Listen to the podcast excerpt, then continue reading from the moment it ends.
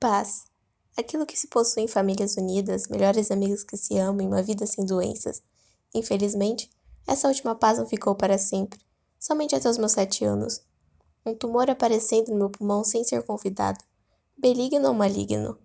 Mais maligno que Facilier, o homem da sombra que atormenta a princesa Tiana, ou Úrsula, que se fingiu de boa para enganar a princesa Ariel.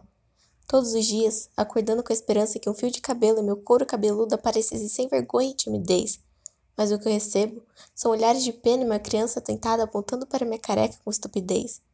Fingindo ser Rapunzel, com o lençol branco preso por minhas mãos, a mente de uma criança escutando meu pequeno gatinho gritar para mim: Gabriela, Gabriela, jogue suas lindas tranças para mim.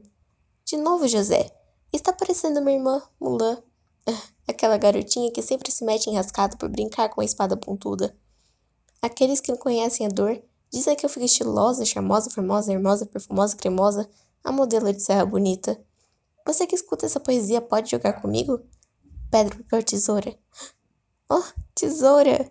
Isso me lembra o cabeleireiro da esquina de minha casa que recebe loira, morena, ruiva e grisalha. As mais nobres mulheres que estavam prontas para a batalha. Perderam alguns fios de cabelo que não faziam diferença para elas. Por mim, eram como joias, que eram jogadas e quebradas como se não fosse nada. Crianças, jovens, adultos e idosos que sofrem do mesmo problema que eu, querendo apenas um fio de cabelo para esbanjá-lo. Talvez do ruivo, como Merida. Aquela menina, uma princesa tão corajosa. Ah, princesas. Muitos que escutam essa palavra podem associá-la a apenas garotas frágeis que estão atrás de um namorado.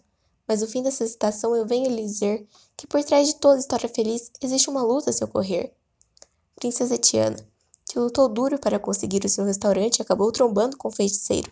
Ariel, tendo como seu maior sonho ir para o mundo dos humanos, encontrou a temida bruxa.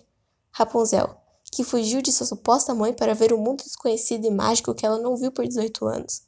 Mulan, que saiu escondida apenas para proteger seu velho pai, e no final não inesperado, salvou a China em grande ato heróico. E eu, Princesa Gabriela, que por infelicidade do destino encontrou o tumor e que agora Sou vista como frágil, incapacitada, acabada e morta. Esses comentários não me emborrecem mais. Agora eu tenho um sonho. Um sonho a conquistar. A luta contra o câncer. E a peruca a ajustar. O vento balançando e chacoalhando. Eu tocando e sentindo minha risada ecoando, minha autoestima levantando. Por mais que não veio de mim, me deixa muito feliz. Dou o cabelo que você considera como apenas um fio, porque para alguns assim como eu, pode ser um outro desafio.